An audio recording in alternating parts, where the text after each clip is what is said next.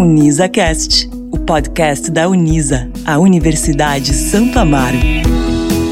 Olá, meu nome é Fabiana Escaranzi, eu sou jornalista, especialista no comportamento feminino e você está aqui ouvindo o UnisaCast, o podcast da Universidade Santo Amaro, a Unisa. Bom, nesse primeiro episódio a gente vai falar de um assunto que interessa a todos os estudantes de medicina, que é mercado de trabalho. Para falar sobre esse tema, a gente convidou a professora doutora Daniela Sete, que é médica formada pela Unisa, especialista em ginecologia, obstetrícia e mastologia. Professora, seja muito bem-vinda. Obrigada, Fabiane, obrigada pelo convite. Fabiana, é um prazer. Bom, a gente também vai ter a presença do Dr. Júlio César Massoneto, que é diretor do curso de medicina da Unisa. Tudo bem, professor? Tudo bem, Fabiana. Muito obrigado pela, pela participação aqui da nosso trio. Obrigado, Daniela, pela participação. É uma honra a gente estar conversando aqui e falar de um assunto que é, é empolgante é, para nós, né? A medicina, que é uma arte tão, tão antiga e tão, tão amada. Legal, vamos lá. Bom, e para você que está aqui ouvindo a gente e sonha em ser médico, aproveite que as inscrições para o vestibular de medicina da Universidade Santo Amaro estão abertas. Então, bora lá, vai se inscrever lá no site www.unisa.br. Quem faz medicina Unisa faz história. E é verdade, né? Tem bastante gente conhecida que a gente já vai falar quem passou também pela universidade. Professor Júlio, a medicina sempre foi uma, uma profissão muito valorizada, né? Sem dúvida, Fabiana. A medicina, como ela é conhecida hoje, ela tem aí quase 25 séculos né, de história ela já existia muito antes, mas era na base de rituais, de, de, de processos religiosos, né? E ela, como ciência, ela começou a ser descrita é, a gente tem como marco né, o, o, pai da medicina, ou aquela época, Hipócrates, tem 24, 25 séculos, né? E ela deu um salto espetacular de 200 anos para cá, né? Com o advento de, de conhecimento científico, é, e aí eu cito um, um, conhecimento que até hoje a gente precisa fazer campanha dentro dos hospitais, que é a lavagem de mãos, antisepsia de mãos. Esse conhecimento tem quase 200 anos, né? Mas até hoje os, os hospitais no mundo inteiro, tá? Não só, não só no Brasil, fazem campanha uma ou duas vezes por ano para os profissionais de saúde higienizarem as mãos. Né? Essa prática agora ficou muito popularizada e tomara que nunca mais a gente volte para trás por causa da pandemia. Né? Mas a antisepsia, toda vez que diminui a lavagem de mãos no hospital, aumenta o, o, o índice de infecções. Né? Então, e agora com o advento da tecnologia nesses últimos 20, 25 anos, então a medicina deu um salto espetacular que vai mudar o mercado e a prática médica nos próximos anos. Né? Que legal, que legal. É, não, e, e, é, um, e é um, na verdade, esse negócio até de lavar a mão é uma coisa simples, né? É, e que previne. Bom, e a Unisa tem um papel fundamental na formação dos médicos em São Paulo ao longo desses mais de 50 anos. Doutora Daniela, você se formou pela Unisa, né? Então conta pra gente um pouquinho sobre a sua trajetória acadêmica. Sim, Fabiana, eu me formei pela Unisa, sou do interior de São Paulo. Eu fiz colégio lá e vim, vim para cá para estudar. Cheguei em São Paulo em 94 e me formei pela Unisa em 99. Eu digo que a faculdade me acolheu é, de todas as formas, então ela é minha segunda casa. Me acolheu como que a Unisa, ela, ela é, participou no meu crescimento como pessoa e na parte técnica, né? Eu acho que esse é o grande diferencial da escola. Ela é, nos ajuda a crescer como pessoa, como um ser humano e como um médico. Então, é, para mim, a Unisa, eu digo que é a minha segunda casa. E a Unisa também ela conquistou um espaço que poucas universidades particulares conseguiram, né, professor? Sim, a Unisa tem uma tradição já de 52 anos, né, Fabiana? É, e ela nasceu numa das primeiras, é, nos primeiros crescimentos das faculdades de medicina do Brasil, na década de 60, né? Houve, por necessidade, inclusive, era um, era um período de crescimento do país. É, a gente tem historicamente um, um crescimento dos cursos de medicina nessa década de 60 e depois 70, né? E ela conseguiu realmente um lugar de destaque Hoje são aproximadamente 340 escolas de medicina no Brasil, né? É, formando 35 mil médicos por ano aproximadamente, né?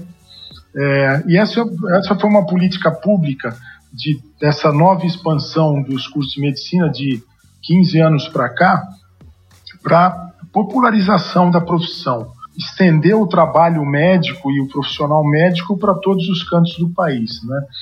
É, a gente percebe muitos, até por conta do, do corporativismo, né, dos profissionais queixarem-se da, da, formação de muitos médicos. Né? É, eu acho que no país da nossa dimensão, essa expansão é fundamental. Né? Eu, vou, eu vou pegar como exemplo a Europa. A Europa tem aproximadamente vários países, tem um médico para cada 250, para cada 300 habitantes. Né? O Brasil hoje tá, tem aproximadamente um para 500, um para 550 habitantes. Então, a Europa já popularizou a profissão médica já há muito tempo, muitas décadas atrás. Né? Nós estamos no mesmo caminho. Né? Isso, e realmente nós, é, desse universo de 340 escolas médicas no Brasil, atualmente 60% são escolas privadas, né? E a Unisa realmente ela tem uma posição de destaque. É, e qualidade no ensino, né? O que também é importante, né, professor? Porque também a gente acaba vendo né, muitas universidades que não têm uma qualidade tão boa, e isso numa profissão, quer dizer, em todas as profissões, mas numa profissão dessa, né, como medicina, eu acho que faz toda a diferença ter uma qualidade no ensino, né? É fundamental, né? O que aconteceu com a rápida expansão de escolas médicas nesses últimos 15 anos no Brasil é que é, a capacidade de formar professores para essas escolas ela não acompanhou, né? A gente não consegue acompanhar a velocidade de formação de professores é, com essa velocidade. Então tem muitas escolas é, novas que têm dificuldade na, na, na, formação, né? E vão continuar tendo durante um bom tempo, né? É, então é um privilégio para nós estarmos numa escola com tradição, né? Num grande centro como São Paulo é, e formando grandes médicos aí ao longo dessa história, né? Professora Daniela, você, você percebeu que a sua experiência na Unisa foi positiva para quando você entrou no mercado de trabalho? Sim, a Unisa fez toda a diferença.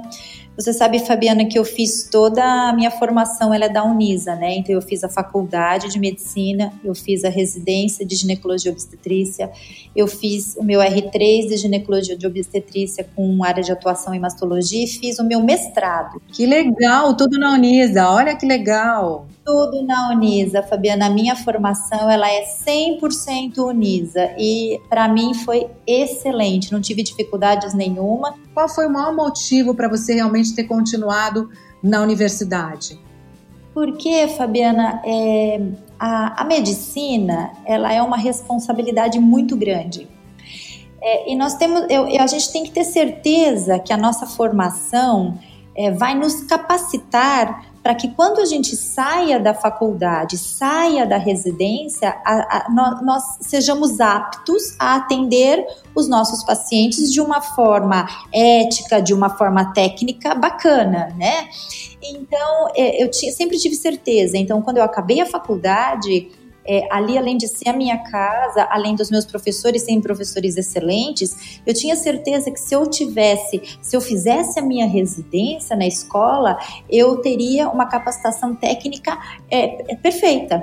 Então, foi por isso que eu optei por continuar na escola. Eu falei, não, aqui a minha, eu, eu, eu vou ter certeza que eu vou me tornar uma médica capaz de atender os meus pacientes, porque a residência, Fabiana, você fica é, é, atendendo os seus, os seus pacientes, mas com professores responsáveis por você. Quando você acaba a residência, você precisa estar apto a continuar, né?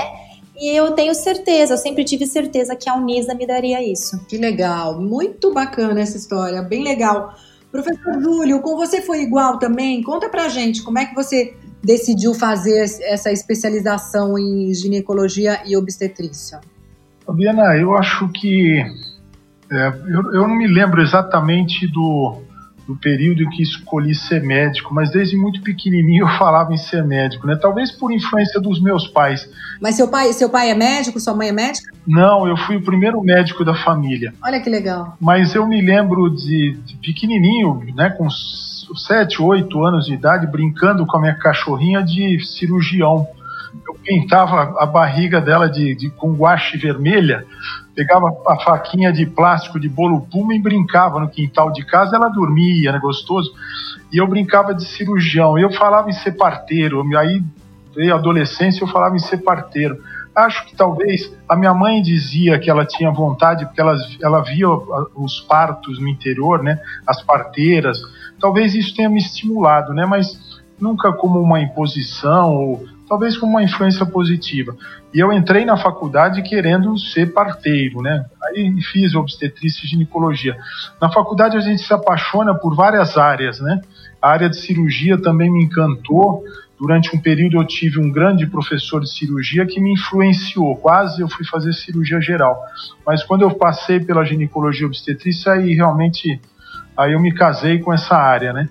É, para mim foi fácil escolher tanto a profissão quanto a especialização. Eu, eu nunca tive dúvida sobre isso. Muito bacana. E, e, essa coisa, né? Essa influência positiva da sua mãe também, né? De alguma maneira ter te. Né, ter, ter, ter, influenciou, com certeza, né? Certamente. Sabe aquele caderninho de bebê que os pais preenchem, né? Eu encontrei esse caderno meu e do meu irmão. O meu estava meu filho, é, Júlio César vai ser médico. Ai, mentira! Que coisa legal! É, o do meu irmão é engenheiro. Ele também não. Ele, o, o do meu irmão eles erraram a carreira. Ele, ele, ele é médico também. Olha, que bacana, que bacana. Vai ver que ela mentalizava tanto, eu acredito. Provavelmente, é. Né? Mentalizava tanto que ela conseguiu que vocês fizessem. Bom, de acordo com as empresas de recrutamento, uma das carreiras que mais teve crescimento né, nesses últimos meses foi a de médico. Inclusive, a pandemia foi responsável por parte dessa valorização toda. Então, professor Júlio, como é que vai ser esse cenário pós-pandemia para os médicos? Como que o senhor acredita que vai ser? Porque agora, por exemplo, atualmente, a gente vê que muitos médicos já estão fazendo é, telemedicina, né? Porque foi permitido, né? Para muita, muitas profissões ainda isso não era permitido, mas muita gente também já está fazendo. Eu queria que o senhor é, contasse para mim como o senhor acha que vai ser esse cenário pós-pandemia. É, eu tenho, tenho conversado com, com alunos, né? Eu gosto muito de conversar com o jovem. a pandemia é um, é um evento histórico, né? Ela acontece aí mais ou menos a cada 100 anos um episódio como esse. O que acontece nesse período agora é que a gente tem a tecnologia, felizmente, né, é, é capaz, a gente é capaz de produzir uma vacina em, em um ano, coisas que, coisa impensável alguns anos atrás, né? Então isso muda um pouco a maneira de se ver a pandemia e a gravidade da pandemia, né? Mas certamente o cenário para o trabalhador de saúde, especialmente o médico, ele, ele vai mudar. E acho que vai mudar de maneira positiva, né? Eu tenho conversado com diversos colegas e enfermeiros, né, da linha de frente, né? É, eles são realmente verdadeiros soldados, né, da frente de batalha. Alguns, alguns colegas chefes de, de terapia intensiva, eles se puseram dentro do hospital ou fora dos seus lares, né, para não ter o risco de levar a infecção para casa, e estão vivendo é, todos os dias, né, sem intervalo, só intervalo às vezes 12 horas para descansar um pouco, estão vivendo dentro do hospital. Ou viveram, né? Agora, felizmente, aqui em São Paulo é, vem, vem numa redução é, importante, como era de se esperar, né? É, de casos, tomara que isso não, não retorne, né? Isso vai mudar o mercado de trabalho realmente. A telemedicina, por exemplo, né, que era é, tinha um protecionismo imenso sobre isso, é, ela, ela veio para ficar. Né? E isso vai mudar o custo, inclusive, do, do trabalho médico, vai reduzir o custo da, do trabalho médico e, e tornar mais acessível o nosso trabalho para a população que no final das contas, em termos de evolução de sociedade, é o que importa, né? Esse acesso da população à saúde. Ela, ela não pode ser elitizada como era até há, há 50 anos atrás, né? Não, e, e, com a telemedicina, de repente, né, professor, com a telemedicina, é, os profissionais também conseguem chegar a áreas onde o médico, né, fisicamente não conseguiria chegar e de repente tecnologicamente ele já pode chegar. Tudo bem, tem gente que fala, ah, mas para examinar não dá, mas para um primeiro contato, para saber o que está acontecendo ou para passar para os médicos locais o que fazer, eu particularmente acho isso, realmente concordo com o senhor, eu acho de um avanço absurdo é, em relação a isso. Eu acho que a telemedicina é, deveria ficar. Não sei se veio para. Tomara que, que tenha vindo realmente para ficar. Ah, não tem volta. Eu não tenho dúvida disso. Não volta. E a tecnologia, Fabiana, ela, ela, permite, por exemplo, cirurgia robótica. Hoje eu posso operar uma pessoa que esteja em outro país com um robô através, da, através do, do, do, computador, né? Então, eu acho que isso vai fazer uma diferença enorme na, na prática médica daqui para frente, né? A tecnologia e a pandemia serviu para mudar modelos, né? Como conversávamos há pouco. Uhum. É, e esses jovens vão ser beneficiados por isso, né? Quem se formar, que, é, né? A partir de agora já vai ter isso, né? Que os que já se formaram não tiveram, né, professor? Então acho que é uma super é, é, muito bom isso, é muito bom. Além dos hospitais e das clínicas, quais são os outros locais que, que um médico pode atuar? Ah, é, a minha geração, Fabiana, ela se formou é, para ser médico de consultório privado. Era esse o modelo que eu tinha há 35, 40 anos atrás, né?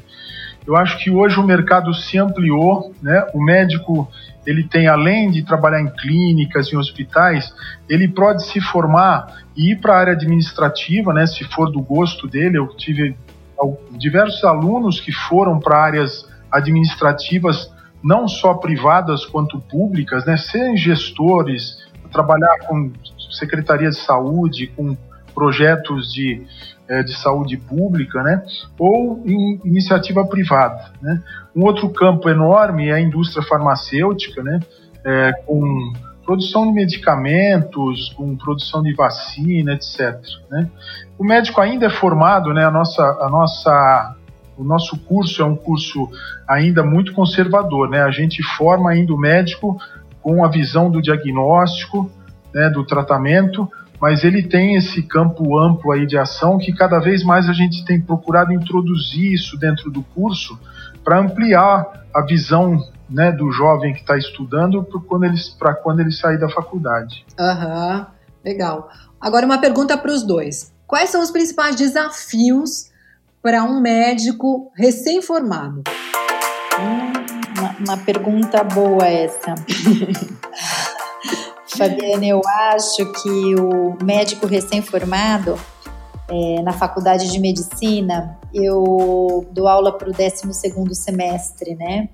Que é o ano que está acabando. Eles estão saindo para o mercado de trabalho. E acho que o grande desafio do médico é ele se sentir capaz de assumir um, um plantão, assumir uma cirurgia, assumir uma, uma um, prestar a sua prova de residência é, e se sentir seguro nesse caminho, né? Então, o médico recém-formado, o, o, ele precisa prestar a sua prova de residência ou se ele resolver que ele vai atender em algum lugar, existem vários caminhos, né? Eu acho uhum. que o grande desafio é ele se sentir seguro, saber que fez uma boa escola, uma boa faculdade, que lhe dê um suporte para que ele é, consiga caminhar. Eu acho um grande uhum. desafio, esse é um grande desafio, né? É, o médico ele acaba a faculdade ou ele vai prestar prova de residência, que também é um desafio imenso, é uma prova muito difícil para que ele consiga se especializar na área que ele escolheu, né? Mas o grande desafio mesmo, Fabiana, mesmo, é você assumir um trabalho e você saber que você está apto a carimbar, a dar uma conduta e aquela conduta está correta. Eu acho que esse é um grande desafio. Para mim foi um grande desafio. Quando eu entrei no meu primeiro trabalho, quando eu atendi o meu primeiro paciente sozinha, como uma médica formada, com o meu registro. Então ali para mim foi muito desafiador. Muito desafiador. É, dá, eu acho que dá aquele, em qualquer profissão, até dá aquele frio na barriga, né? Você fala, ai, agora agora eu sou médico, né? Agora eu estou isso, agora eu sou isso. E dá aquele frio na barriga, mas é isso. É, é, começar, é dar o primeiro passo e depois vem o segundo, terceiro, né? E daqui a pouco você quase que nem lembra do seu primeiro dia, né? Tem que ser, tem, tem que realmente estar em movimento. Professor, sua opinião, qual o maior desafio? O senhor não vai fugir não dessa pergunta. Qual o maior desafio para um médico recém-formado? Além do frio na barriga, né, que a gente, o primeiro plantão que a gente assume sozinho, né? Eu sou o dono, não tem mais professor, não tem ninguém. Esse é, é, um, é, é terrível. Mas acho que todo profissional passa por isso, né? É, acho que o maior desafio é que eu vejo como um, um, não é uma coisa negativa, né? Um desafio é a concorrência, né? Mas quando eu estava entrando na faculdade, em 1979, eu estava no cursinho, eu ouvia de, de, de colegas, é, na época médicos, né? Mas você é louco de fazer medicina, o mercado está saturado, o médico trabalha muito, ganha pouco. Isso tem 41 anos, sabe, Fabiana? E hoje eu ouço a, a mesmo, o mesmo discurso, né? O cenário de concorrência é muito maior, né?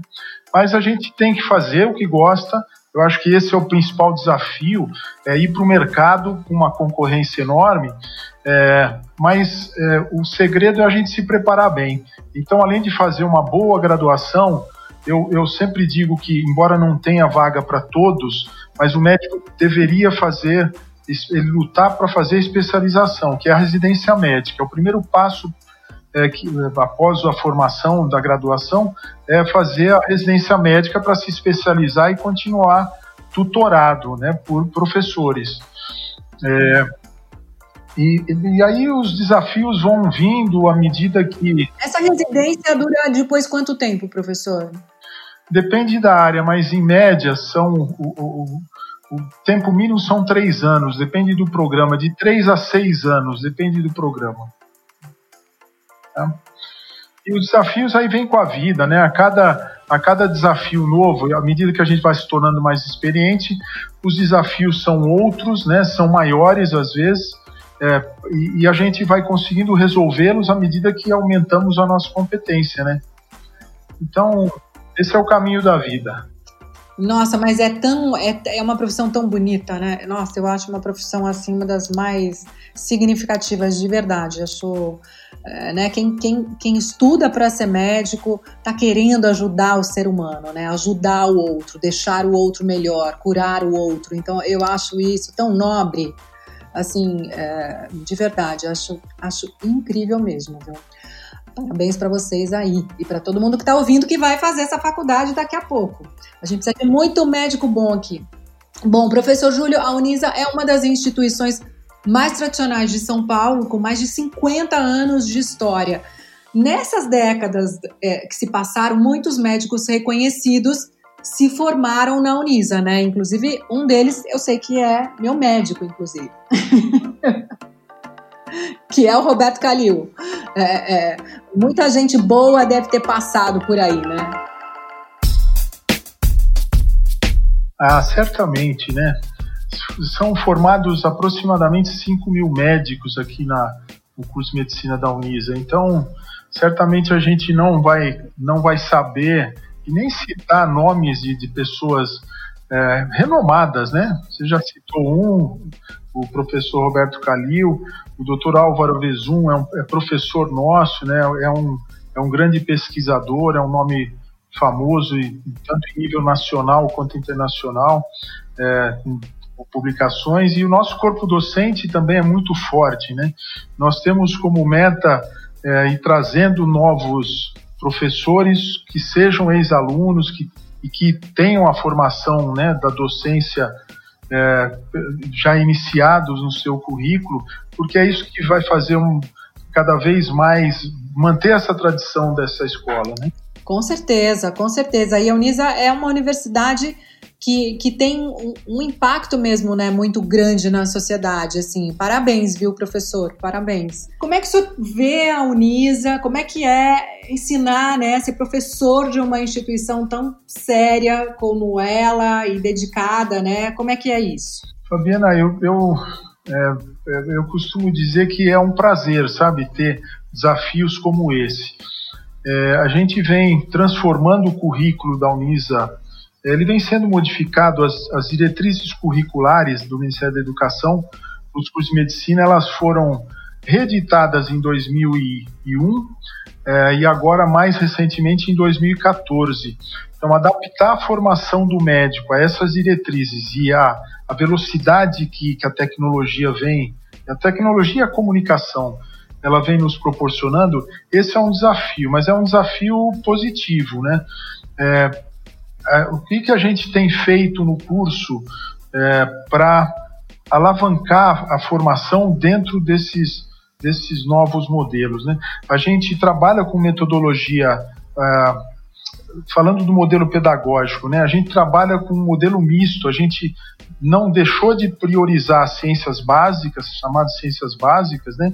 mas dentro de uma formação é, de, um, de uma formação que a gente chama de metodologia ativa de aprendizagem. A gente procura ensinar o aluno a aprender, a estudar, a buscar o conhecimento, porque ele vai precisar disso a vida inteira. Né? Então, o nosso modelo pedagógico é um modelo misto. Do ponto de vista pedagógico, ele é baseado no socioconstrutivismo, né, que os pedagogos conhecem bem. É, um outro conceito importante que a faculdade colocou no curso e que nós estamos ampliando a partir desse semestre, inclusive, né? É, isso é, é uma novidade em primeira mão. É, a, a, universidade montou um centro de simulação em saúde, um centro muito legal, muito moderno. E nós contratamos, acabamos de contratar atores para trabalharmos, né? Porque um dos pontos que, que, que as diretrizes nos colocam nesse, né, nesses últimos, nessas últimas diretrizes de 2014 é que quanto mais uh, o aprendizado for em ambientes controlados, eles usam esse termo, né, melhor. O que é um ambiente controlado? É aquele ambiente que eu tenho o meu corpo docente, eu tenho um processo de aprendizagem que eu controlo. Então, eu não coloco o aluno dentro da rede de assistência diretamente em contato com o paciente. Eu primeiro simulo os ambientes de atendimento para depois colocar o aluno na prática. Né? Esse é um outro conceito que, que estava já previsto no, no, currículo da Unis, nós só estamos dando um passo a mais. A pandemia retardou, né? nós éramos para ter colocado atores para fazer simulações diversas simulações em diversas áreas. No primeiro semestre, estamos colocando agora em outubro, a gente começa essas aulas com atores. O ator, ele simula, por exemplo, é, dentro de um treinamento e dentro de um programa que, que os professores determinam, ele simula uma situação de, é, de uma queixa de determinada doença para o aluno se situar numa consulta médica, por exemplo, né? Uma outra situação seria dar notícia de morte de um parente que está internado na UTI. Ele dá para o ator e o ator está preparado para receber aquela notícia e, e, ele simula um choque, né, o choro, etc. São, são episódios muito interessantes na formação do aluno, né? Legal, porque, porque aí também dá mais segurança, né, professor, pro, pro aluno depois de formado, né? Muito Sim, legal. Isso, antes legal. dele ir para a prática diretamente é. com as pessoas, ele simula isso em laboratório. Esse é um dos conceitos mais modernos que existe, né? Da simulação e ele vem crescendo no Brasil nos últimos 10 anos. Vocês querem falar mais alguma coisa ou não? Acho que o papo foi uma delícia, foi ótimo. Eu, eu tô fazendo psicologia, senão, ó, já ia até pensar, vocês quase me convenceram, viu, a mudar. Eu tô. tô... Fabiana, nunca é tarde, hein? Não, nunca, pela, é tarde, nunca é tarde, eu já tô fazendo psicologia. Já tô, já tô nessa sua frase aí, nunca é tarde, tá? Que eu já tô Exatamente. fazendo ter, terceira graduação. Você vê que eu sou animada para estudar. Mas eu gosto, alimenta a minha alma. Acho que a gente tem que sempre fazer. A gente vai viver 120 anos e a gente vai ter que. A gente tem vários interesses. Eu acho que a gente está aqui para ser feliz e tem que, tem que ir atrás de todos esses interesses, né, professor? Eu acredito nisso. Eu também. E eu, eu como eu estava na pós-graduação, fazendo doutorado, eu fiz na Unifesp, né, na Escola Paulista, e eu tinha um aluno de graduação, demos plantão juntos, né, que eu tinha que fazer plantão durante a pós-graduação, e ele estava se formando naquele ano, ele estava com 58 anos lá na Unifesp. Então, esse é um exemplo para mim que nunca é tarde para a gente começar, né? É isso aí, eu também acho, também acho. Bom, muito obrigada, mais sucesso para vocês ainda. É, obrigada, professora. Obrigada, professor Júlio, pela companhia. Obrigado você pela mediação. Obrigado, Daniela. Obrigada a vocês, foi um prazer. E bom, esse foi o nosso primeiro episódio da série Unisa Cast, especial Medicina. Agradeço a você que está ouvindo aqui a gente. Você pode acompanhar todas as novidades do curso de medicina em www.unisa.br. Em breve a gente vai ter mais episódios do UnisaCast. Até mais, beijo!